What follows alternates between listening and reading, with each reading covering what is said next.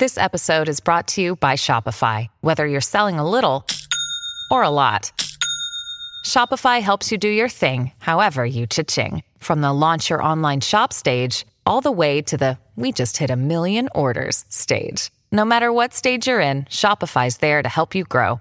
Sign up for a $1 per month trial period at shopify.com slash special offer, all lowercase. That's shopify.com slash special offer. With threats to our nation waiting around every corner, adaptability is more important than ever. When conditions change without notice, quick strategic thinking is crucial. And with obstacles consistently impending, determination is essential in overcoming them. It's this willingness, decisiveness, and resilience that sets Marines apart. With our fighting spirit, we don't just fight battles, we win them. Marines are the constant our nation counts on to fight the unknown. And through adaptable problem solving, we do just that. Learn more at marines.com. ¿Cómo están amigos de Entre Round? Soy Andrés Lichfeld y hoy tenemos otro episodio emocionantísimo de artes marciales mixtas donde vamos a estar hablando, señores, de lo que dejó la pelea entre Dustin Poirier y Dan Hooker, un gran duelo también, lo que ocurrió con Mike Perry en la pelea coestelar y tendremos de invitado a Joe Mendoza, presidente del Lux Fight League en México, así que vamos a Vamos a dejarnos de locuras, vamos a entrar en materia. Estamos con Eduardo Balú Vargas, Eric El Goyito Pérez y Andrés Lichfeld, quien les habla, que por cierto, Vamos a felicitar a, a Balú Vargas, quien obtuvo su cinturón negro en Jiu-Jitsu brasileño. Señores, hay que aplaudirlo porque eso es toda una vida de sacrificio y esfuerzo. ¿Cómo estás, Balú? Cansado, madreado. Me, me revolcaron estos güeyes y luego me, me, dieron unas cachetadas en la panza y como no llevaba los cuadritos eh, y, luego me, luego me otorgaron una cinta. Entonces, eh, esos son mis amigos. Eh, pero contento, contento. Cansado, pero contento. ¿Te la esperabas, Balú? Eh, no, sí, no, eh, son de esas de que la gente dice, ah, por fin ya te la dieron, y otros de que, pues, ya sé, de que, ya por fin estabas entrenando otra vez, dejaste de entrenar y ya otra vez te la dieron, entonces como que, no, no la esperaba, pero contento que ya la dieron. Ya puedo cobrar. 30 años. Ya, puedo cobrar. años de entrenamiento. Después de 30 años. me, metieron, me, metieron, a la clase de niños y los arrasé a todos y pues ya, ya, ya es hora, carnal, ya es hora, ya te lo mereces clavé, clavé al morrito de 12 años y me, dije, ya está. Bueno, ya, puedo decir que oficialmente me sometió un cinturón negro, así que me siento orgulloso, nada que, sentirme avergonzado de eso. Goyo, ¿cómo está? Eh, feliz, contento, ya, ya, bueno, ya martes otra vez. Iba rápido la semana. Eh, muy rápido se fue la semana, oye, y, y, viene, bien emocionado por las peleas del sábado, la verdad estuvieron bien, bien chingonas. No las pude ver el sábado porque andaba de camping, pero las vi el domingo y, estuvieron muy buenas. ¿eh? Hizo, la tarea el Gollito. Así que aquí estamos todos, todos preparados. Vamos entonces a entrar a nuestro segmento al 100.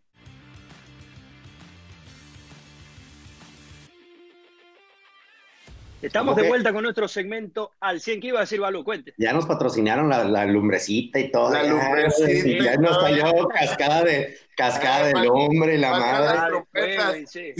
y el chacal no lo podemos conseguir, ¿o todavía no? lo, bueno, lo bueno de, esto es que todo lo podemos hacer. Así que en, algún capítulo va a salir el chacal por ahí. Para, con la el décimo, para, el, para el aniversario.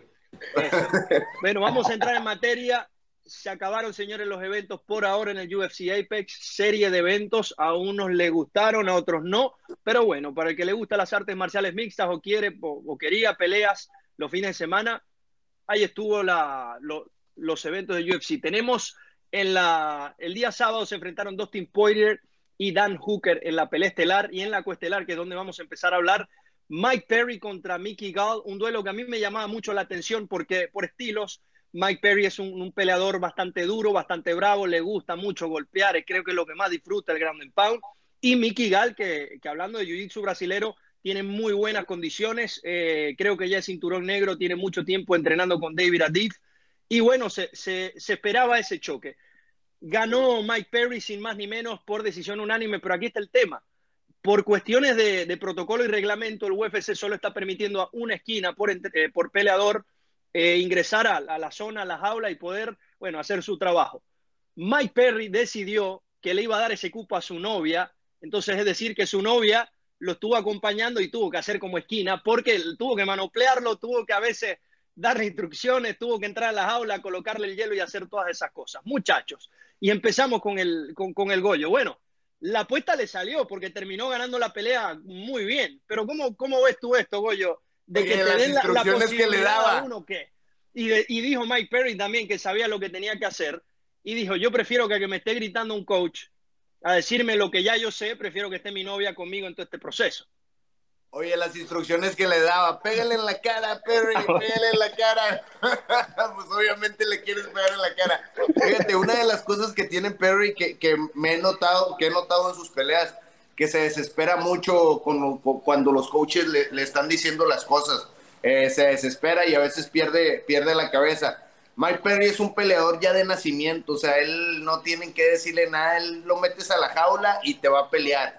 Tiene puños explosivos este, yo creo, yo lo vi muy tranquilo ahora, sin una esquina, lo vi suelto, ya nadie le estaba diciendo nada, no se vio desesperado, se sentaba en la esquina, decía que su, su novia lo estaba motivando, a veces hasta le decía, te ves muy guapa y la chingada, ¿no? O sea, e, e, estaba, e, estaba tranquilo, o sea, estaba tranquilo, estaba relajado y así es como deben de estar en la pelea, ¿no? Tranquilos, relajados para que tus pensamientos estén o sea, estén fijos, ¿no? Eh, y bueno, yo lo vi muy bien. Eh, la esquina le ayudó, pues no le ayudó, pero tampoco le afectó, no lo presionó, la chava no lo presionaba ni nada. Entonces, si así se siente bien Perry eh, y los peleadores, si se sienten bien así, sin una esquina que, que los esté presionando, pues bien, bien por ellos. Hay muchos que preferimos que nos estén diciendo las cosas que nosotros no podemos ver en la pelea, pero bueno, Mike Perry es un peleador especial. O sea que, que, Goyo, tú no llevarías a, a Ile como esquina si te Pues quién sabe, ahora con lo que vi de Mike Perry ya, ando pensando en llevarme a mi esposa. Balú, ¿cómo eh, viste esta pelea? No, Mike Perry muy fuerte, las defensas de derribo, muchas veces lo sí. llevó al suelo, hizo el trabajo muy completo, una de las mejores peleas que le he visto en el UFC. Sí, mira, es una, es una pelea que estoy hablando con unos amigos antes de que empezara y les dije que para mí iba a ser muy importante cómo iba a reaccionar el, el, el derribe o, cómo le iba a querer llevar Mickey Gall al, al piso, porque la, la, diferencia de, de, estatura era, era bastante, ¿no? Era, es grande, es grande Mickey Gall. Eh, y el Jiu-Jitsu siempre ha sido lo fuerte de él y ha, hemos visto que, que, Mike Perry realmente no ha sido muy bueno en el piso. Eh, la forma en que pudo dominar a Mickey Gall no fue que le, le puso una supermadriza, pero sí lo, lo dominó muy bien. Eh, sí me sorprendió mucho. Esa pelea no supe qué iba a pasar. Dije, o, o Perry lo va a noquear o Mickey Gall lo va a traer en el piso. No sé si lo va a poder someter, pero igual lo va a controlar en el piso. Y fue al revés, ¿no? Al revés, este Perry lo llevó al piso y lo pudo controlar. Ahora, lo de la esquina, como dice el Goyo, todo depende en el peleador. Ese güey ya está zafado de la, de la cabeza.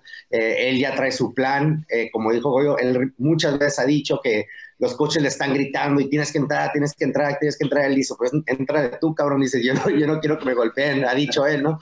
Eh, en una entrevista donde sale que, que, él dice esas cosas. Mire, yo he estado de esquina, güey. Yo he estado de esquina y yo me he enojado con peleadores, me he enojado con peleadores que les digo, a la otra mejor tráete tu pinche mejor amigo, si quieres que alguien venga y te grite el tiempo y que te den agua si no vas a hacer caso. Porque ya llevo cuatro horas allá atrás yo sentado haciendo a mi madre y salimos y no hiciste caso nada que lo que te dijimos. Entonces, Mickey este, Perry a lo mejor es uno de esos. De que mejor sí tráete a tu amigo, tráete a tu novia quien te quiera ayudar o quien te haga que te sientas más cómodo, porque sí hay gente que les gusta que les digan jab y te tiran el jab. Hay otras veces que les gritas jab 20 mil veces y no avientan el jab y están ahí parados, o sea, no hacen caso porque no tienen esa confianza de que lo que te está diciendo tu esquina. Eh, y hay otros como, como él de que ya van preparados y dicen, pues yo vengo a pelear y a veces se les apaga el foco y no oyen, güey. No sé si te acuerdas de la caricatura de Charlie Brown cuando la mamá le hablaba, que le habla a Charlie Brown y nomás oye, guau, guau, guau, guau, guau. Eso es cuando le pegas, cuando en un peleador a veces le pegan, güey, se le apaga el foco y él no sabe que estuvo en el primero, segundo ni el tercer round. Eh, no saben cuántos rounds llevan, a veces les estás hablando y, están como que, uh y nomás abren la boca automáticamente para que les des agua y ya, nos vemos. Entonces no creo que hubo ningún problema. Si, si ganó, no lo puedes criticar. ¿verdad? Esa es la cosa, es que ganó. Ya, ya cuando pierdas y pierde y ella está en su esquina otra vez, que no creo que lo va a volver a hacer, eh, entonces lo podemos criticar, pero por ahorita le funcionó. No, ganó sí. y fue preparado, y fue preparado, lo tumbaban, se levantaba rápido, se veía fuerte, con condición, no se cansó, tiraba golpes uh -huh. desde el principio bien fuertes, o sea, bien machines, a la cara de, nomás con ella todo el tiempo, porque sí subió unas fotos de que él estuvo entrenando con otras, otros dos, tres personas, ¿no? Entonces, mucha gente está diciendo, no, es que no hizo el campamento, no, no, no es pendejo tampoco, o sea, él estuvo entrenando con, con tres, cuatro amigos y estuvo revolcando, pero creo que también hace como que le gusta causar eso lo de las redes sociales, entonces igual esas fotos de que la, la novia lo estaba monopleando con las manos acá arriba y, claro, y lo fue, fue para promo, ¿no? Fue para promo, entonces eh, por ese lado también me gustó lo que hizo, de que dijo, este, todo el mundo cree que realmente me están entrenando, pero él, pues, ya sabe. Hay, hay peleadores que, que saben jugar ese, ese juego de, del mercado y las artes marciales y creo que le fue muy bien, porque además que ganó, sobre todo para las mujeres, haber visto eso, es como, wow, él es mi nuevo, mi nuevo héroe. Yo estaba viendo una pelea con mi novia, ella vio la situación y dijo, wow, él es ya, ya, la, la, segunda, ya la segunda novia que tiene de esquina. Acuérdate que la, la, la última novia también fue, fue esquina de él por mucho tiempo. Oye, ahora, ahora mi esposa me está pidiendo que si la llevo a la esquina, güey. A ver esa pelea. Ya ves, me dice, ya ves, ya ves. Necesitas en tu esquina. Coach, la coach Chile. ¿Cómo se hace? Vamos entonces a, a, pasar de tema a la pelea estelar, que para muchos ha sido la mejor pelea del año, para mí no.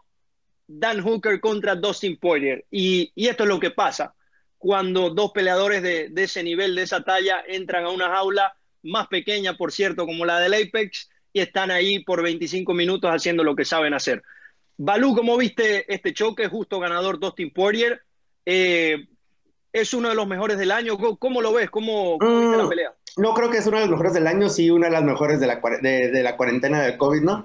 una de las mejores peleas. El Apex puede ser la mejor, ¿no? Se me, de, del Apex se me hizo mejor que la, de, que la del Cucuy y la de este Gaethje porque pues obviamente respondió más, eh, respondieron los dos, ¿no? eh, fue en el, en el, Apex, creo, la de, la de Gaethje y Ferguson, creo que fue. Ah, esa fue en Florida, sí, cierto, sí, cierto, tienes razón, sí, creo Que esta me refiero, sí, me refiero sin, sin, sin eh, fans, sin público, ¿no?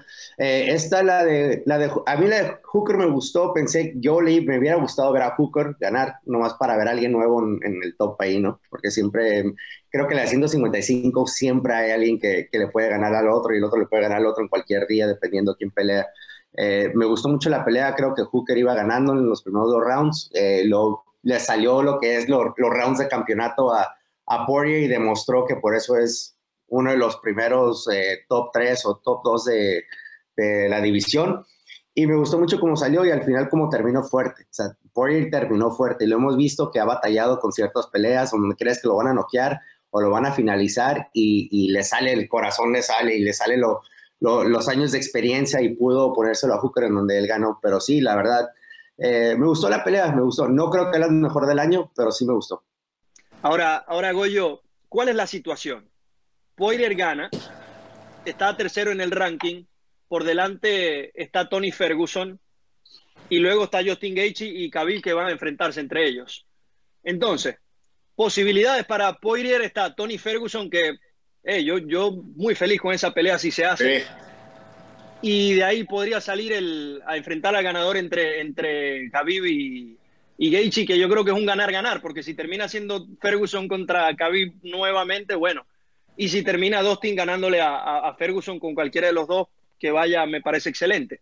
¿Cómo lo ves tú, Goyo? Porque también hay otro nombre Conor McGregor está de cuarto. Yo no creo que él vaya a pelear otra vez en este Pero Conor McGregor ya se retiró, ¿no?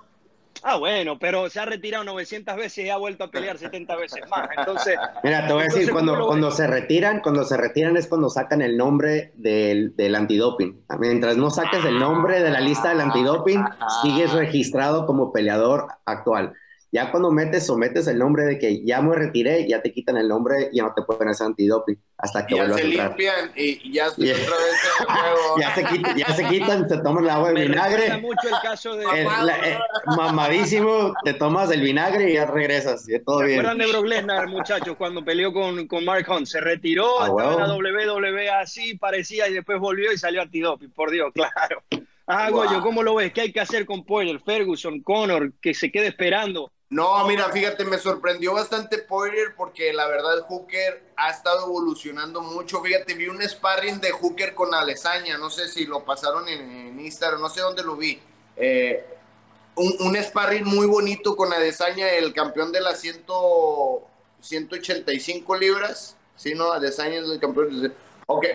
y se estaban dando y se movía muy bien y todo. Y dije, y Hooker creo que va a ganar la pelea. Primer asalto, yo también se la di a Hooker por su. Eh, estaba muy largo, supo usar su distancia en los primeros asaltos, las patadas, pateaba muy bien, presionaba. Pero poco a poquito, Poirier se metía con su boxeo y se metía con su golpeo. Y golpe que daba, golpe que conectaba muy sólido eh, me gustó mucho la pelea, como ustedes dicen, no le puedo poder poner la pelea del año porque la pelea del año yo se la, se la doy a las chavas, esta eh, Jen contra, contra la campeona. Sí, esa fue la pelea del año para mí. Ahora, poner un, un Pure contra, contra Ferguson, a mí me gustaría mucho esa pelea. Ferguson contra Pure y eh, pagaría, pagaría, la vería. Esa, es, esa es la pelea del Goyo White, entonces. Esa es mi pelea, esa sí. Goyo White, esa la pondría. Balú, ¿cómo lo ves? Eh, me, gustaría ver, me, gustaría ver, me gustaría ver la revancha con McGregor. Eh, Poirier creo que es un, es un peleador totalmente diferente a la primera vez que pelearon. Pelearon 145 libras. Obviamente los dos batallaron mucho con el peso.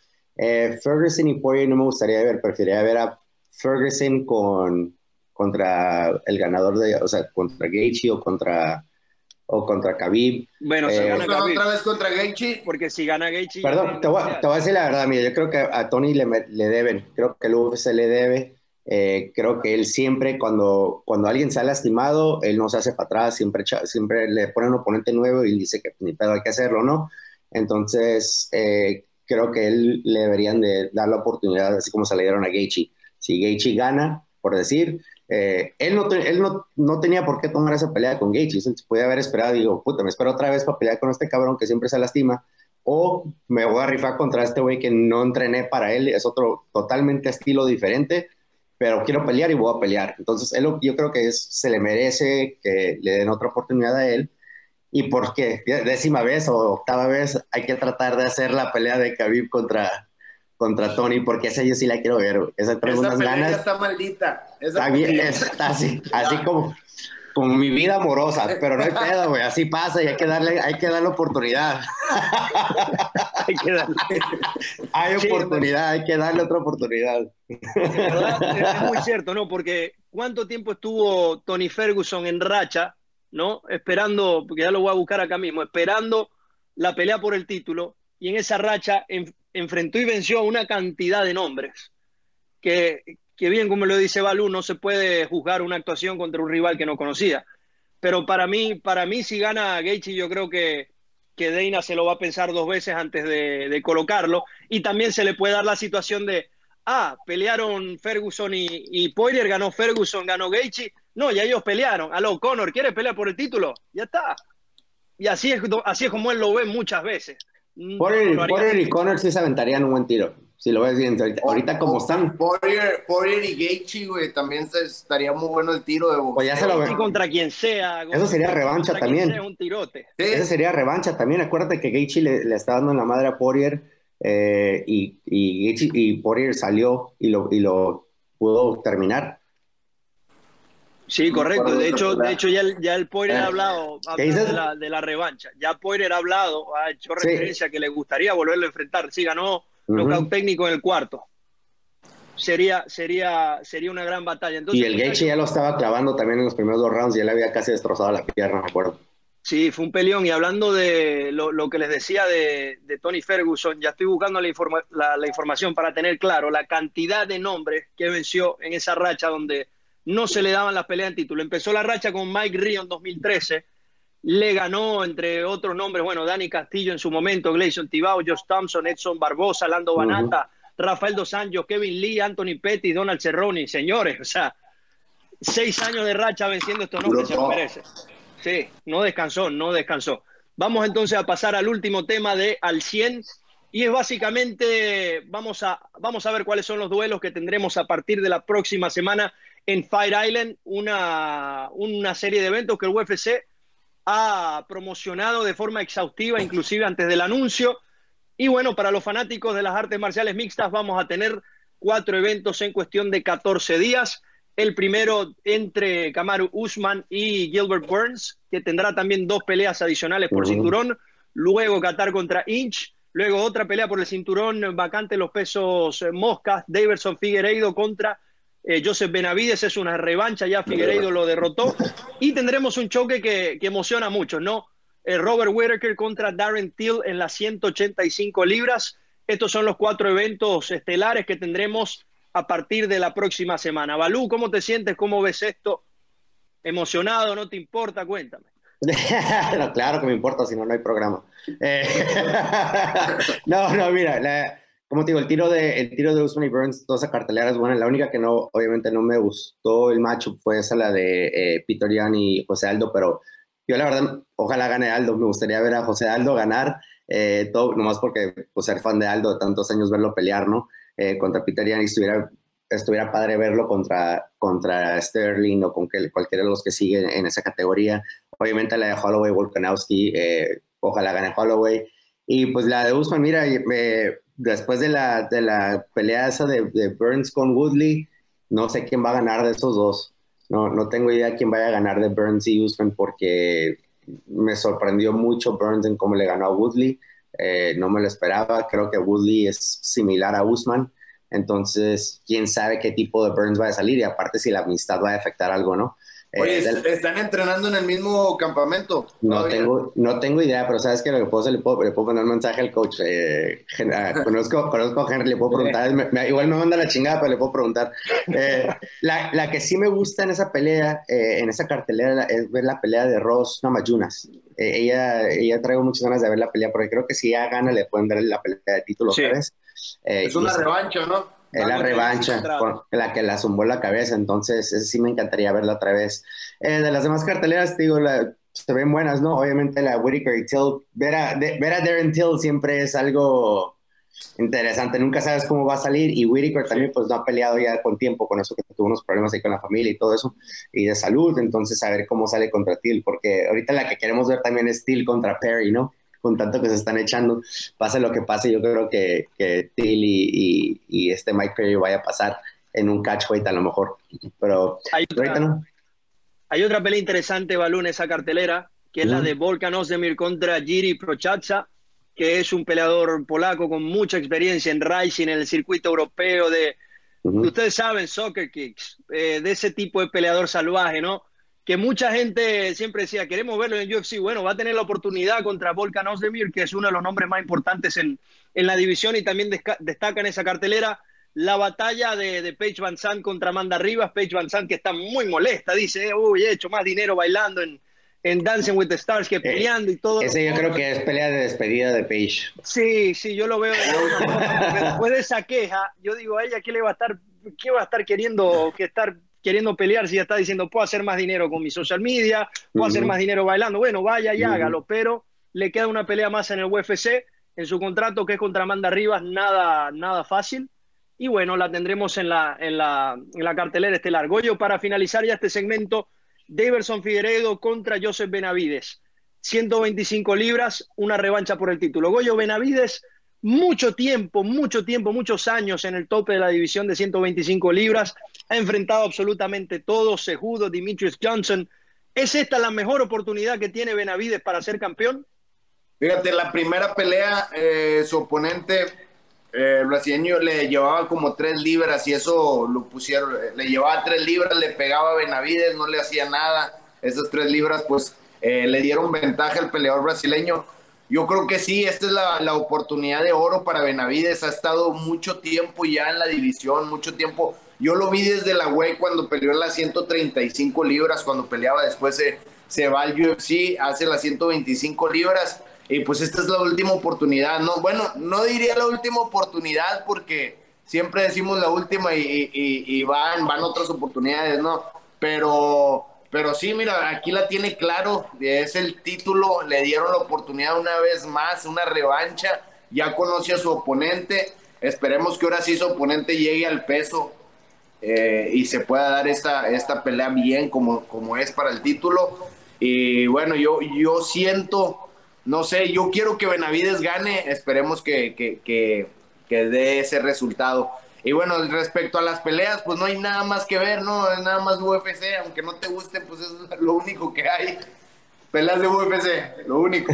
No, y, te, y, te, digo algo, Goyo, ya para cerrar. A veces la gente uno no le entiende porque cuando no, no hay UFC se quejan, cuando hay otras ligas dicen, dicen, bueno, está bien, pero yo quiero ver UFC porque lo hemos hablado de esto. Hay mucha gente que no entiende que hay más allá del UFC. Ah, pero entonces cuando UFC hace cuatro eventos en, en, 14 días o hace el Apex, eventos seguidos, no, es que no me gusta. Es que no son las que yo quiera. Es normal, o sea, en, esta etapa, en esta etapa de una pandemia, que ellos lo estén haciendo, pelee quien pelee, yo creo que, es un gran logro y evidentemente para ellos como, como no, dejan, ¿no? dejan entrar al mercado sin máscara y estos güeyes haciendo eventos y todavía se quejan. Oye, y, el próximo mes, el próximo mes ya van a empezar las peleas de Bellator. Entonces, ya van a empezar lo chido, ya va a empezar lo chido. Vamos a hacer buena cobertura de, de, de Bellator y sobre todo cuando, cuando pelee el Goyo. Vamos a hacer ahí algo, algo interesante. Bueno, con esto cerramos nuestro segmento al 100. No sé si quieren agregar algo más, muchachos. Nariz. Todo chido. Cerramos entonces el segmento al 100.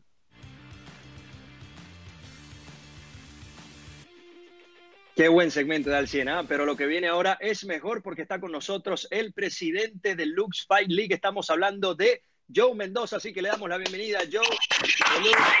¿Cómo está Joe? Encantado de tenerte acá en Entre Rounds. ¿Qué tal? ¿Cómo están todos? No, el, placer es mío y muy contento aquí por la invitación y poder compartir aquí con ustedes un poco de tiempo. Muchas gracias, Balú. Tenemos entonces evento de, de Lux Fight League el 17 de julio. ¿Cómo, cómo lo ves? Eh, las carteleras que, han hecho Lux últimamente me han gustado mucho. Eh, creo que han sacado bastante talento mexicano. Eh, y es una de las preguntas que te queremos hacer, ¿no? De, que ahorita lleguemos a, ahorita al tema de los, del tipo de peleador que, tiene Lux. pero sí, ¿no? Felicidades en las carteleras. Obviamente que con ustedes con, está el, el compa este Henry Briones de Matchmaker, ¿no? Entonces Henry se le ha, estado haciendo muy buenas peleas. Eh, me gusta mucho como los, eh, digo, el talento que han tenido y los eventos. Entonces, felicidades por ese lado. Eh, una de las cosas que te quería preguntar yo es, Lux, Lux ¿qué, ¿qué, es lo que es Lux? Más bien, si los puedes explicar cómo es, qué, qué, tipo de peleadores es lo que Lux está tratando de sacar. ¿Es México, Latinoamérica? ¿Qué es lo que Lux está enfocando? Bueno, obviamente el objetivo principal de Lux es ser la plataforma ¿no? Eh, por excelencia para peleadores mexicanos y latinoamericanos. Eh, estamos en México, somos una empresa 100% mexicana y, y, por esas razones en un mayor porcentaje, ¿verdad? La plataforma está dedicada a peleadores mexicanos, pero no es exclusiva para eso. La idea es toda Latinoamérica y es un plan a largo plazo. Entonces, estamos empezando por México, ahorita, eh, estamos recorriendo el país, por así decirlo. La idea era el año que entra empezar a salir a, otras plazas eh, por toda Latinoamérica. Eh, ahorita no sabemos qué va a pasar porque todo se retrasó un poco con esto de la, pandemia, ¿verdad? Pero es, parte del plan. La idea es, es eh, ser plataforma latinoamericana, no exclusivamente mexicana. De hecho, hay muchos centroamericanos también. tenemos gente de Costa Rica, de Guatemala, este, hemos tenido mucha gente de Brasil también, pero principalmente mexicanos, principalmente mexicanos. Y lo que estamos haciendo es, obviamente en un, comienzo tuvimos que, recurrir a ciertas estrellas ya con nombre, este, que, ya, que ya hubieran pisado este, las mejores plataformas eh, a nivel mundial, e irlas mezclando ¿verdad? Con, con este joven eh, talento que iba surgiendo, o con estrellas que ya estaban consagradas en México también y Latinoamérica, pero que no, no habían tenido esta exposición. Y esa es más o menos la mezcla que, que empezamos eh, nosotros a buscar. Ya a partir del 007 aproximadamente, ya Lux empezó a desarrollar durante los eventos anteriores a estas estrellas. Y si te das cuenta en las, en las últimas carteleras eh, ya prácticamente es talento que se ha desarrollado en Lux, son campeonatos que se han cocinado dentro, dentro de la empresa. Y esa es la idea, ¿verdad? Esa es la idea, empezar a tener nuestras propias estrellas, ya no tener que, que, andar buscando a lo mejor una estrella internacional para darle un poco de renombre a la cartelera, sino ya tener a, a, un Draco, a un Hugo Flores, que es un estelar que no, que no requiere, ¿verdad? De, de, este tipo de estrellas, tener a gente como Diego López, o sea, realmente los campeones que tenemos, eh, si te das cuenta, pues es gente que habla por sí sola, y ahorita viene el campeonato de las 125 libras en el mes que entra, si Dios quiere, entre Alessandro Costa y, el Power Solórzano. Entonces, poco a poco se empieza a cocinar esto, y, también tu pregunta es muy, eh, muy interesante porque si se dan cuenta, tienen un cierto perfil todos los, todos los chicos, todos los atletas. Entonces, eh, no solo nos vamos por el lado de, que tengan un buen récord, de que sus aptitudes como deportistas sean muy buenas, sino que también como por el lado personal. Buscamos gente que realmente quiera aprovechar la plataforma, gente que realmente esté buscando la oportunidad y que no esté solo eh, pues buscando un lugar donde, donde poder acomodarse un rato, ¿verdad? O donde poder este, trabajar un rato, sino gente que realmente entre a la jaula, entre al octágono y, deje ahí el corazón y que sepa que esa es la oportunidad de su vida y que ser campeón de Lux le va a dar ese escalón que, ellos necesitan para, llegar a su sueño, para llegar a, a UFC, a Bellator, a, una, a una empresa ya este, de esta magnitud. Y es, y, y por eso que, que Lux tiene esta mística un poco distinta que, que a lo mejor otras, otras competencias y, se siente en, el octavo, se siente en la jaula porque los chicos, nosotros eh, nos dedicamos a, a, motivarlos de esa manera. Ellos llegan, llegan a Lux, yo les doy una bienvenida y lo primero que les digo es, aquí vienen a vivir una experiencia, no vienen a vivir un evento y nosotros nos encargamos de que realmente tengan toda esa experiencia. Entonces, cuando llega el evento y salen a la jaula, salen ellos como si estuvieran viviendo una película y lo puedes ver, lo puedes ver en, en, mm. a la hora de pelear. A mí me llama mucho la atención porque a la hora de pelear hasta los ves felices. O sea, tuvimos la pelea entre, entre Diego Ortiz de, de Guatemala y Alessandro Costa, que, que fue nuestra pelea del año. Es muy bueno ese peleador Diego Ortiz, muy bueno. Muy bueno, muy bueno. De hecho, esta pelea fue una pelea de, de, de, puros intercambios y cada vez que se daban un intercambio y se pegaban con todo y se hacían knockdowns, se levantaban, se volteaban a ver, se sonreían y, y se animaban y se volvían a dar. Y, Estás hablando de Acosta, el que, el que entrena con Diego. Él, Alessandro. Ah, sí, ese es un tiburón también, ese es buenísimo. Ah, durísimo, durísimo, sí. Muy, muy bueno. Entonces, disfrutaban el tiro. Todas las peleas se dan así. Disfrutaban el tiro. Y, nosotros hablamos mucho con ellos. Sí, dime, dime. Y, y te pregunto ahorita, y, me está regresando un tema que hablamos hace unos, hace unos, unos shows que hicimos, hace dos, tres shows, de los contratos, ¿no? Que estás viendo los, los problemas con los contratos de los peleadores en, en UFC, en Bellator, en Combate Américas, que quieren salirse por una oportunidad que le están dando en otro lugar. Eh, es algo que, que, siempre hemos visto en el boxeo, ¿no? De peleas que nunca se pudieron hacer por, por cuestión de organizaciones, ¿no? o, o, vistes peleas que, no sé, cosas que, no sé.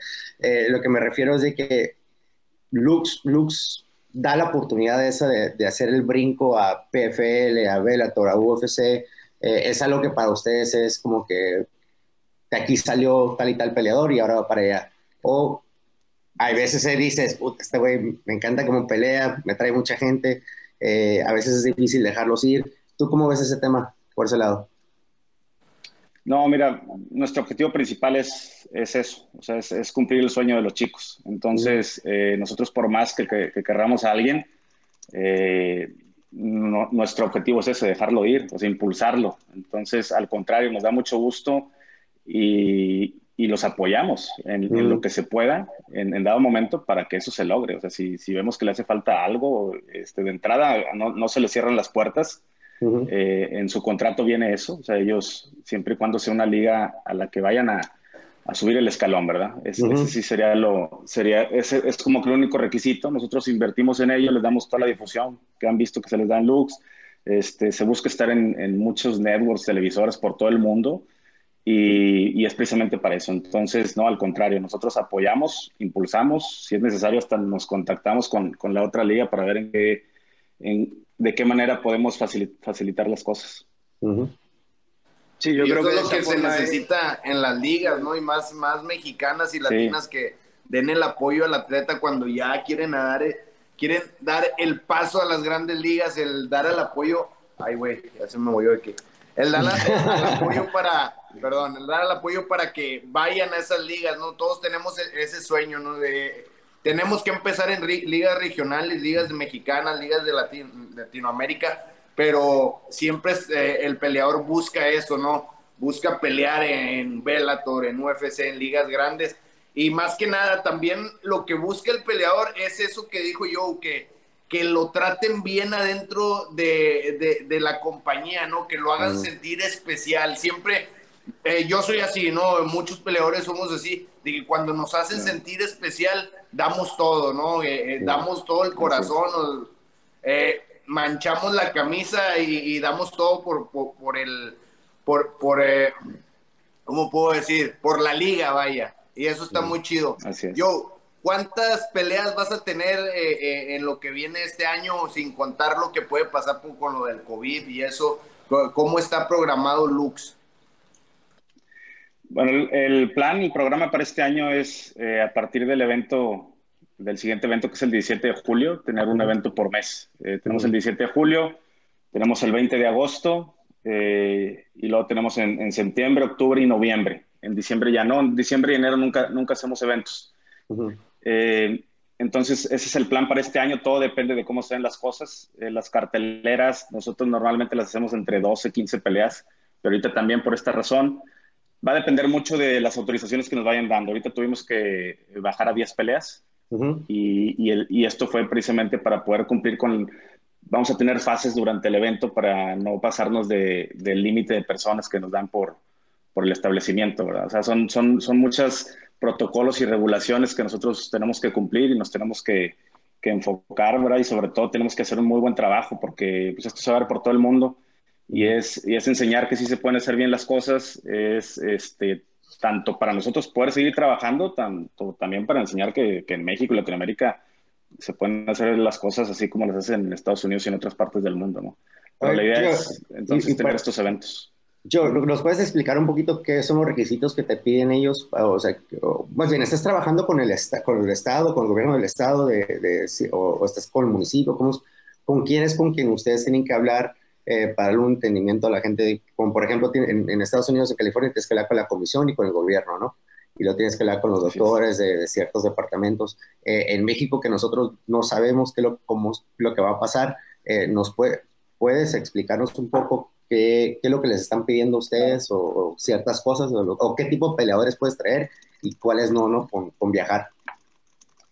Este es, es, importante el último que acabas de decir. De hecho, se nos cayeron bueno, tuvimos que cambiar más bien dos peleas. Traíamos a dos personas de Costa Rica, a Eric Silva y a, Jorge Calvo. Entonces los tuvimos que cambiar porque cerraron, cerraron el aeropuerto, los, los, vuelos entre México y Costa Rica y no tenían para cuándo dar fecha. Entonces no nos podemos esperar y, y, estamos apenas en tiempo de, tener ahí varios chicos que estaban listos.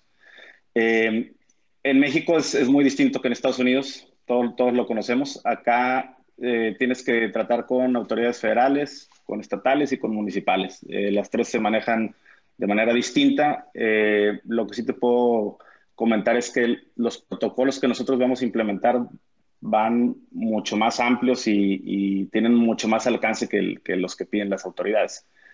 Para, para, mi gusto y para como quería cuidar yo todas las cosas y a los chicos, quedaban todavía muy un poco vagos los protocolos que traían eh, las autoridades. Entonces nosotros todavía vamos allá, por ejemplo, no, nos exigían pruebas, nosotros vamos a hacer pruebas este, y, varias cuestiones, tanto a la hora de, operar el evento, eh, y bueno, ustedes saben perfectamente cómo es todo este, toda esta cuestión de un evento, no solo el evento, también en el, en el hotel, también a la hora de viajar, o les, les, vamos a hacer pruebas antes de, que ellos, eh, un día antes de que viajen, les vamos a hacer pruebas llegando al, al, al, hotel y ahí, los vamos a, ahí nos vamos a confinar todos, ¿verdad? Este, vamos a tener todas las medidas de, de seguridad, obviamente distanciamiento, cubrebocas, este, sanitizar todas las áreas, se va a estar sanitizando el, el octágono y, y, sus alrededores cada pelea.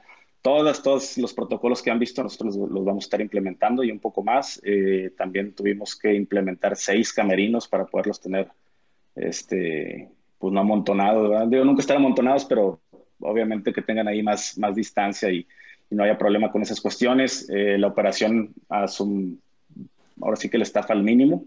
Nada más esto, esa puerta cerrada, así totalmente súper riguroso. Eh, nada más es el staff, los chicos este, y, la gente de Lux, ¿verdad? O sea, no solamente es un staff que, te, que, te, dicen, tiene que ser un staff chico, tienes que hacer todo lo que siempre se, se, se requiere para un evento. Arriba de eso tienes que hacer el protocolo que te está pidiendo eh, para tomar los requisitos, ¿no? Con, con, un equipo chico. Entonces, para la gente que no sabe, no, no es fácil, o sea, no es fácil. Eh, es muy estresante, es muy estresante, Andrés, eh, lo, hemos, lo, hemos, pasado, no, no, es nada fácil. Sí, es, es, es, es, contratiempo porque al final de cuentas son transmisiones y arranca a la hora que arranca. Y no es que, ah, ya va, déjame ver, no, ahí empieza y, y bueno, todo el mundo tiene que estar en lo suyo. Eh, yo quería preguntarte sobre, se venía con una planificación, se eh, venía la liga o está todavía en un gran ascenso, ¿no? Y pasa lo de la pandemia. ¿Cómo fue esa situación, ese proceso de en cuestión de días, cuestión de semanas, jugar otro juego? Porque este es un juego muy diferente al que, al que, al que veníamos conociendo, en el que hemos trabajado, en el que, bueno, se produce de otra forma. ¿Cómo fue, cómo fue hacer esa transición en un tiempo tan corto, Joe, para, bueno, estar listos porque no sabemos por cuánto tiempo esto será así?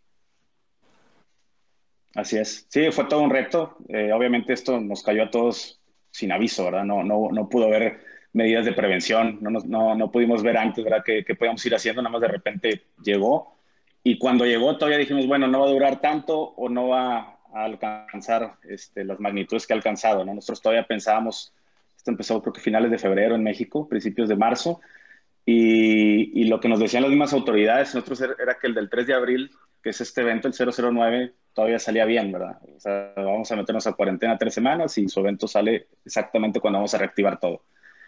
Entonces, esto todavía nos, a nosotros nos hizo atrasarnos un poco más porque seguíamos trabajando en nuestro evento y, ya a mediados, faltando dos semanas para el evento, pues ahora sí que, que yo vi que no, no, no, vi claras las cosas y, y cómo se venía esta situación de la pandemia y, mejor pues pusimos el evento. De ahí, tengo un equipo de trabajo excelente, muy apasionado y que trae la, la camisa de Lux tatuada en el corazón, entonces...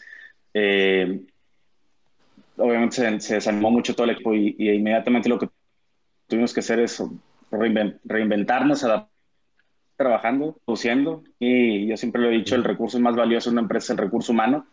Este, todo el equipo de Lux no se vio afectado, o sea, todos, todos mantuvieron su trabajo y, y, sus puestos.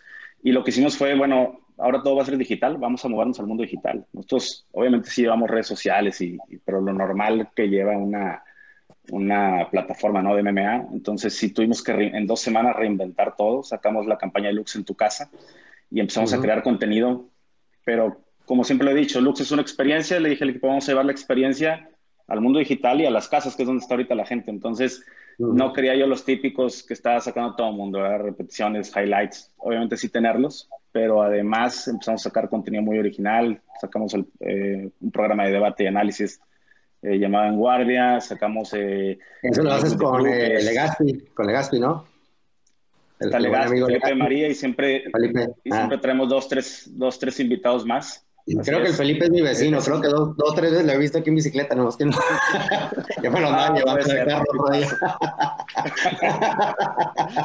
creo que sí lo vi, creo sí, que súper bien, ¿eh? Sacamos ese programa, está, tuvo bastante aceptación. Eh, sacamos el review with the crew, que es el, eh, son, son los, es una terna, son los tres, tres chicos deluxe que ven sus propias peleas y empiezan a contar y a narrar ellos mismos, no tanto la pelea, sino lo que, lo que vivían. Sabes que ahí cuando me pegó yo pensé que ya me iba a terminar y oía, oía mi skin, hice esto, entonces está, está bastante interesante, sacamos lives, mucho, mucho mucha producción que tuvimos que, que armar en, en, dos semanas, fue todo un reto.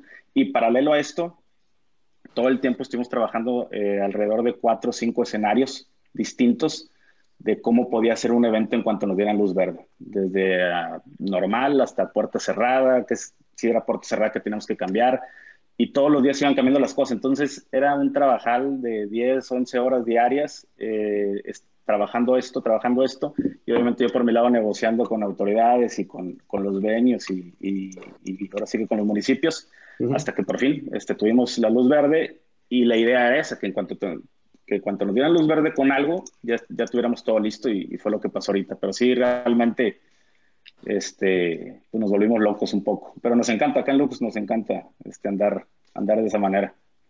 Sí, es lo más importante, sobre todo está comprobado que en momentos de este tipo quien, quien trabaja más fuerte, quien piensa fuera de, de la caja es quien más adelante recoge los frutos. Vamos a hablar un poco del, del, evento, Joe, porque esto también es para promocionarlo, para que la gente pueda sintonizarlo. Gracias. 17 de julio, Marco Beltrán contra David Mendoza, una pelea muy interesante. Mendoza viene en ascenso, gran peleador, se va a enfrentar sí. a Marco Beltrán con alguien que ya tiene una carrera más que consolidada, ¿Dónde pueden ver este evento? Eh, ¿Cuál es la opinión del mismo presidente sobre esta gran pelea? ¿Cómo lo ves yo? Sí, nada, es una pelea, digo, ya estaba destinada para el 3 de abril, ya no la estábamos saboreando desde hace mucho. Eh, se sabía, es algo que se dio natural por, obviamente, Marco al ser el campeón, ser una, ser una persona pues, que ya tiene su, su prestigio, ¿verdad? Ya, ya hizo su carrera en, el MMA mexicano, era siendo de los, de los primeros que, que, llegaron a UFC, estuvo en el top, seis peleas en UFC, que no, no, no es algo sencillo. Eh, y David, David es un chico que en serio hay que, hay que tener el ojo encima de él. Eh, yo lo tuve acá en, en McAllen, en uno de los gimnasios, ahí fue donde me lo recomendaron mucho, él es de San Luis Potosí, vino acá, le, le consiguió una pelea aquí en STFC con, con Raúl eh, acabó a un chico este, ya muy experimentado eh, de aquí de, Texas, lo acabó en 25 segundos aproximadamente. Y de ahí me lo llevé a Lux, hizo cuatro peleas haciendo lo mismo, acabando a, a sus rivales en el, en el, primer minuto. O sea, tuvo una pelea contra el Danger Vega, que es, Danger Vega es, es un, venía de creo que nueve knockouts seguidos, algo así. Lo eh, David subió a, lo noqueó en un minuto. O sea, está impresionante este chico. Y es bueno arriba, es bueno abajo, es, es muy disciplinado. Si ven, Marco lo ha tratado de, de, picar ahí para que, para que se enganche, él se queda callado. Eh, y ahorita pues tiene el reto más, más grande de su vida, ¿verdad? Quiere obviamente el campeonato. Eh, el favorito, obviamente, pues, todos sabemos que es, que es Marco, pero es la típica pelea donde, donde viene el, el león joven, ¿no? Que viene por, por su título y, y, mm. y, que trae una racha impresionante, va, va a un 10-0, va, este, David. Entonces, pues, es una pelea que van a sacar chispas y por los estilos y por... Hay mucho orgullo por medio porque Marco, cuando yo tuve aquí a David en, en, en Invictus, eh, Marco entrenaba con él. Marco lo preparó para esa pelea hace aproximadamente más de tres años. Entonces, eh, traen ahí un pique un poco sentimental y de orgullo, ¿verdad? Porque Marco eso, siempre bueno. que, eso, eso, va a empezar el pesaje. buenos, entonces Sí, entonces yo sí creo que hace una pelea donde se van a estar dando duro y, y, y, va a salir ahí más el orgullo de, de, seguir adelante, ¿no? O sea, sí creo que sí va a ser una guerra de cinco rounds, sin problema. Oye, oye yo... podemos ver, yo, disculpa, Balú, no, no ¿dónde se puede ver la pelea? Perdón. Sí, esto es importante, es, es, parte de los proyectos que tenemos en Lux. Eh, no es solo una liga, Lux es toda una plataforma, como les comentaba hace rato, tenemos eh, proyectos paralelos el Deluxe Scouting, que mejor lo han visto por ahí, que es la afiliación de las ligas, este, que por ahí bueno, vienen cosas bien interesantes. Tenemos ya alrededor de 15 ligas afiliadas, eh, no solo en México, sino en, eh, también en algunas de Centroamérica. Y Lux Global. Y, es, y esto voy, Lux Global es un proyecto que tenemos paralelo a, a todo y, y lo que buscamos aquí es ir buscando networks y televisoras en todo el mundo para, para poderles brindar nuestro contenido. Sabemos que vamos por Yoshi Fight Pass, que es a nivel mundial, sabemos que vamos por Adrenalina en Televisa, que es México y Latinoamérica, que vamos por todas las plataformas de Claro, que son a nivel mundial también, Marca Claro, por nuestra visión, que es televisión abierta en Estados Unidos. Pero además de eso, con Luz Global vamos a networks particulares. Es un network en Francia, son, son networks eh, ahora sí que nacionales, networks de, de cada país. Tenemos uno en Francia, uno en Rumania, eh, se acaba de ir un, un, una televisora chilena eh, y se me está yendo ahí otro, creo que es polaco, me parece. Entonces, eh, esa es la idea de Lux Global, que, que, los chicos se vayan conociendo por todo el mundo, que, que, que, cuando lleguen a las estelares ya todo el mundo sepa quiénes son, ¿no? Y que, y que sobre todo que la marca Lux esté, esté, por, esté por todo el mundo, no solo en una televisora global, sino en televisoras también regionales o de, o de cada país, porque sabemos que cambia bastante, ¿verdad? De esa manera. Entonces, volviendo a la pregunta, vamos por Adrenalina Sport Networks, vamos por eh, todas las plataformas de Claro, eh, vamos por nuestra visión, televisión abierta en Estados Unidos, eh, por Fight Pass este, y Lux Challenge, que, son, que es la primera parte del evento, va por, por nuestro Facebook y el YouTube uh -huh. también. Ah, no hay excusa, se puede ver en todos lados, Balú. Yo, una, pregunta. Una, sí una pregunta que le hago a, a, a, personas que conozco la industria. ¿Por qué? ¿Qué fue lo que te llamó en, en, hacer el Lux? O sea, ¿qué fue lo que te llamó la atención de entrar a este deporte que eh, eh, ocupas hacer, estar mucho tiempo para que sea lucrativo, ¿no? Eh, o sea, no, no, me metí, no estoy metiendo a los, a los números que meten, lo que, a lo que me refiero es de que en ese, para entrar a este deporte y ser promotor es una carrera tienes que ser algo largo, o sea, por, por mucho tiempo para, poder, para que crezca el nombre, porque obviamente cuando estás explicando a la gente que no te conoce, ¿no? Que, ¿Qué haces? Ah, hago Lux, eh, artes marciales. Ah, es como el UFC. Eh, sí, pero se llama Lux. Sí. y es mi empresa y es de sí, sí, eh, ¿qué, fue, ¿Qué fue lo que te llamó en, en, entrar a esto y, y, cuál es el objetivo de Lux para el futuro? O sea, ¿qué, ¿qué, es lo que lo estás viendo tú? Sí, como, bueno, empezando con la pregunta, a mí me, siempre me han gustado las artes marciales, las, las practico desde que tengo uso de razón. En, en mi casa, este, mi padre siempre nos inculcó eso. Eh, nosotros somos tres hermanos, yo soy el del medio y, siempre, o sea, desde que tengo uso de razón, cinco años yo creo empezamos a, a practicar esto y, y practicábamos y, y, competíamos. O sea, yo empecé desde lo que era en ese entonces, lo que había en México era el famoso Lima Lama, luego estuve mucho tiempo en Karate Do, Aikido, este, todo ese tipo de, de, de, artes, hasta que llegó ya a México el, el, el, Muay Thai, que fue donde yo ya me metí más de lleno. Eh, y siempre ha sido mi pasión, me encanta. O sea, yo siempre lo he entrenado, nunca lo dejé de entrenar. Eh, llegué, a, llegué a pelear Muay Thai este, en, en México, llegué a pelear a, nivel nacional. Eh, luego tuve unas, unas dos peleas de, de MMA amateur.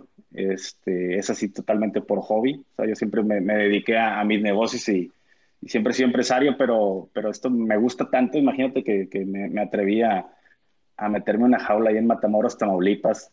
Ahorita me acuerdo de qué andaba haciendo, ¿no? Entonces, gracias a Dios me fue, gracias a Dios me fue bien, pero lo conozco, ¿no? Te ayuda porque conoces, sabes lo que es un corte de peso, sabes lo que es prepararte, este, sabes lo que es llevar una estrategia, escuchar una esquina, sabes lo que es recibir un golpe, este, sabes lo que es eh, eh, ciclar. Yo, yo entiendo por qué lo dicen, oye, ¿por qué no le pega? ¿Por qué se queda? Es que te ciclas. Tú dices, le quiero dar este derechazo y ahí estás un minuto tratando de darle el derechazo y mejor te comes tres golpes y, te vas ciclando. O sea, todas esas cosas las, las, las vas entendiendo.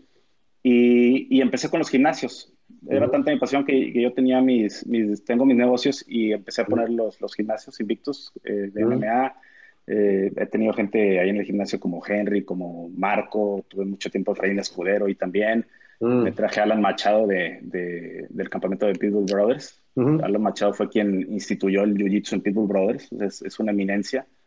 Eh, lo tengo acá en, en, McAllen y me fui metiendo, me fui metiendo. Empezamos a llevar chicos a, a ligas, este, llevamos algunos a UFC y luego me tocó ir a unas ligas en Centroamérica y unas ligas en México.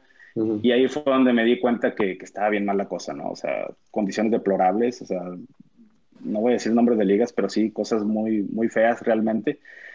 Y de ahí me nació esto, de ahí me nació esto, dije, hay mucho talento, en serio, hay muchísimo talento, ustedes lo saben, tú lo sabes, bueno, el, talento en, México y Latinoamérica no está, no se ha enseñado lo que hay realmente, eh, y, y, por eso nació Lux. O sea, yo de ahí dije, ok, voy a hacerlo, pero lo voy a hacer bien, y me dediqué a viajar. A UFC siempre he ido, ¿verdad? Porque soy fan totalmente de, MMA, pero empecé, eh, fui a, fui a, Europa a ver la AC, ACA y ACB.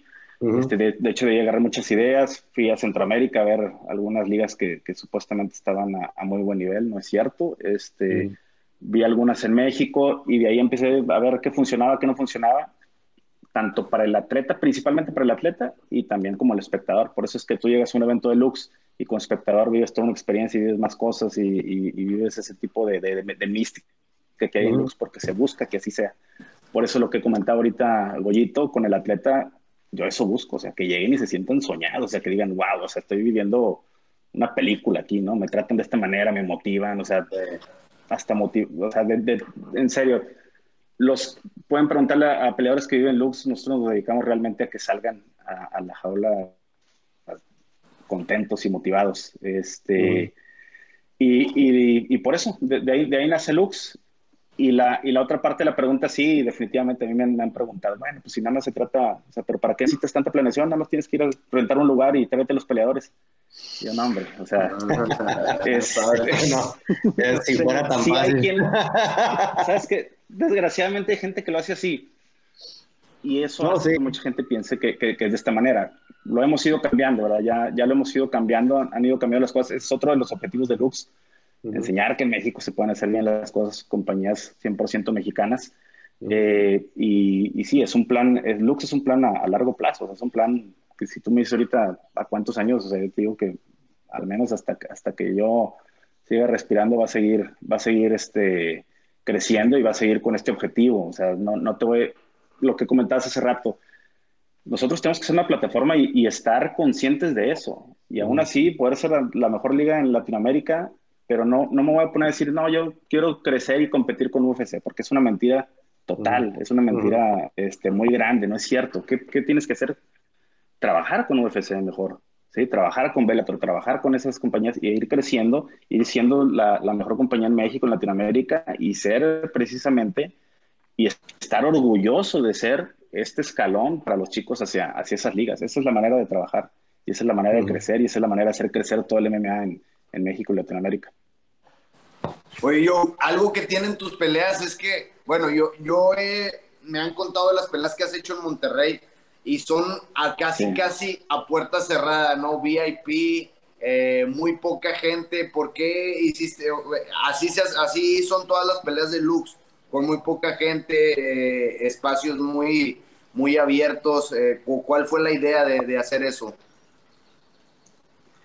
Realmente, eh, pues yo siempre he dicho, hay que ir creciendo responsablemente. También por eso yo no, yo no dije, órale, voy a hacer 10 eventos al año desde un principio. O sea, para hacer 10 eventos al año, primero necesitas hacer crecer tu marca, que la gente la conozca y sobre todo necesitas tener una base de atletas que te pueda dar esos 10 eventos. Si no, no tiene caso estar nada más debutando gente que a lo mejor todavía no tiene el nivel o no está preparada para, o sea, hay que ir creciendo responsablemente y ir, ir, ir, acorde a, tus necesidades y a tus capacidades. Lo de la gente es lo mismo, o sea, Lux, eh, el aforo de Lux normales son 2.500, 3.000 personas máximo. Es, ese es el que tenemos siempre. En, en, el show center, que es un poco más chico que el, que el frontón, son 2.500 personas se ve poca gente, no es, no es tan poca. Lo que pasa es que alrededor lo que hacemos nosotros es hacemos dos experiencias. Una es la VIP, por así decirlo, que es el ringside y, y la parte de salas lounge y todo eso, que se vive una experiencia totalmente distinta, pero también tener la parte como si fuera un evento deportivo normal, ¿no? Entonces está todo el graderío, todas las butacas, donde va la gente que le gusta más eso. Entonces tienes esa, esa dualidad de poder hacer las dos cosas. Está pensado así. Y también yo no me voy a ir, por ejemplo, a una arena Monterrey o a una arena Ciudad de México a hacer eso porque yo sé que voy a meter 3.000, a lo mejor si me voy ahí meto 3.500, porque ahorita el mercado sí está, o sea, es la realidad, hay que ser sincero. Entonces, ¿para qué quiero un escenario que a lo mejor me cuesta lo mismo? Porque esa es otra, o sea, nosotros buscamos lugares muy buenos, como el Show Center es un teatro de Broadway, y me cuesta lo mismo, o tal vez más que una arena Monterrey, pero ¿para qué quiero un lugar que va a estar vacío? O sea, prefiero un lugar es exactamente a la capacidad que tengo para que se vive el ambiente como se vive en Lux. Porque esas 3.000 personas voy y las meto en, la Arena Monterrey y el ambiente ya se pierde totalmente. Van a quedar totalmente esporádicas por todos lados, se va a ver vacío. Los mismos atletas al salir van a ver un montón de, sillas vacías, o sea, se va perdiendo todo. Esa es la idea. Obviamente, cuando yo vea que, que se me están quedando 2.000 personas fuera, veré otro lugar, ¿verdad? Pero hay que ir conforme a eso. Bueno, ya, ya para cerrar, ¿hay algo, Balú, Goyito, que quieran, que quieran agregar? El Don Goyo primero. El Don Goyo. No, pues, pues no, felicitarte yo por lo, el trabajo que estás haciendo de Lux MMA, eh, que cómo estás creciendo eh, las artes marciales mixtas aquí en México y en Latinoamérica. Eh, vas muy, por muy, bien, muy buen camino. Yo creo que, que Lux ya es una de las ligas las que más está, bueno, la que más está resonando en México y, bueno, muchas felicidades por, por, tu trabajo, yo. Gracias, gracias, Goyo. Un abrazo. Muchas gracias por tus palabras. Igual como dijo el Goyo, felicidades eh, a, ti y a todo tu equipo con, con Henry, con, contigo lo que han hecho. Eh, a mí siempre me han gustado las peleas de, de, Luke, siempre he sido fan. Eh, creo que entre más plataformas hay, mejor. Siempre he creído eso, que es súper importante que donde, hay, donde vaya a haber más plataformas para que los latinos, los peleadores latinoamericanos salgan, porque hay mucho talento, como, como lo comentaste hace rato. Eh, ojalá Luke siga creciendo, sigan, sigan pudiendo crecer peleadores. Eh, y pues vamos a estar atentos aquí, lo que te podemos ayudar aquí con los de Entre Rounds, ya sabes, cuenta con nosotros. Eh, pero sí, ¿no? Felicidades de nuevo. Gran, gran charla, yo, y, y, destacar siempre que se está pensando en, en, el peleador, porque al final del día el peleador es el producto, gracias al peleador es que se logra todo. Y si ellos no están bien en, mente, están tranquilos, creo que se puede ver afectado su, su performance en la jaula. Recordarles también, 17 de julio, Marco Beltrán contra David Mendoza, lo pueden ver por Adrenalina en México, UFC Fight Pass, claro. Bueno, ya me sé tres, ¿qué más? Ayúdame yo. en nuestra visión, en, sí, por todos lados. De todos modos, eh, estén atentos a nuestras redes sociales, en nuestro Facebook, nuestro Instagram, y ahí, ahí vamos a estar anunciando este, por dónde se va a ver, todos los negocios por los que se va a ver. Yo, un top 5 de tus peleadores. Esto, eh, eh, hicimos el top 5 la vez pasada de peleadores de, de, Latinoamérica, ¿no? Yo puse, me acuerdo, puse a, Draco y puse a Diego. Diego. Puse a, sí, puse, a dos de, de, Lux. Eh, ¿Cuál es tu top 5 de, de, tus peleadores ahora en la liga? Si se pueden decir. Híjole. Híjole yo, yo creo que, que, no puedo responder esa pregunta porque de entrada... La silla caliente. Sí, no, me pones en una, en una situación un poco complicada. Este, de entrada se me hace difícil, ¿verdad? Porque tengo muchos atletas ahí que, que, que están en diferentes etapas en su carrera. A lo mejor te diría te puedo decir los que ya están listos para dar ese salto. Eh, Diego López, obviamente, Draco, ellos ya están listos, o sea, ni siquiera para pasar para, para contender, están listos para, para pelear en cualquier liga. Eh, viene empujando muy fuerte, muy fuerte, y vamos a ver ahora qué pasa con la pelea contra Marco a, a, David Mendoza. Eh, Hugo Flores no lo, no lo descarten, o sea, perdió la pelea, pero le dio una guerra increíble. Hugo es una máquina. Hugo es una máquina, exactamente, y, tiene un striking depuradísimo.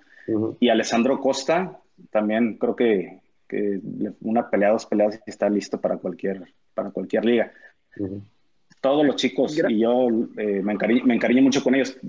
No estoy hablando de quiénes son los mejores, estoy diciendo los, los que yo siento que ya están eh, en ese momento de su carrera para dar el salto, en cualquier momento. También, bueno, hay, hay, hay, otros nombres como el de Saray Orozco. Hay muchos nombres en Lux, así que para que usted pueda, pueda conocer todos estos nombres. Viene lo de las chicas. Lux. El pistolero Medrano también, ¿no? Pistolero. No, no, son el, mismo Diego Ortiz, este, Iván Valenzuela es un chico que hay que también ponerle el ojo. Iván Valenzuela es un, es un peso welter de 1.90, gigantesco, campeón de, de Muay Thai, eh, tercer lugar del Campeonato Mundial de Muay Thai. O sea, está, hay, mucha gente muy interesante que viene, que viene muy fuerte y viene próximamente en unos días el torneo de las chicas. Vamos a hacer un torneo eh, con, con, las chicas para sacar el, cinturón de las 115 libras. Y también acabas de firmar a Daniel Selhuber, ¿no? Que para mí es uno de los prospectos más grandes también que hay. Obviamente no lo podemos mencionar. Eh, no lo mencioné la última vez, pero él, él es uno de los buenos sí. Bueno, con esto cerramos entonces. Ah, disculpa, disculpa yo, Selhuber. No, no, adelante, adelante, Andrés. Sí, no, era, era ya para, para, cerrar este gran programa que hemos tenido el día de hoy. Eh, de verdad, información muy valiosa que nos ha podido brindar Joe sobre Lux Fight League, cuáles son los planes. Ya para resumirnos, nos, eh, nos comentó que hasta fin de año la idea, la meta es hacer un evento al mes y bueno, Lux apunta a no solo conquistar Latinoamérica, Centroamérica, Suramérica, Lux apunta a ser una empresa global. Así que muchísimas gracias Joe por habernos acompañado en este rounds. Goyito Pérez, Balú Vargas, quien les habló Andrés Lichwell, también darle gracias, agradecer a MMA1 por eh, la promoción de este, de este espacio entre rounds y nos hemos divertido muchísimo el día de hoy hablando de artes marciales mixtas y la invitación es para sintonizarnos la próxima semana donde ya tendremos Fire Island y se va a venir la mejor previa en la red sobre este gran evento de artes marciales mixtas. Esto fue Entre Rounds y muchas gracias. Yeah! No. Stop! Where are you going? Gotta watch out for this bad guy. Better to be home than be sorry. But wait! You don't have to cancel your event. Just stick with the audience, not the crowd. With our professional live stream services, globally target the right audience your business needs while you engage and interact with active viewers. Be brave, be bold and stay connected in our current isolated world. Go live with PowerTail Productions professional live stream services.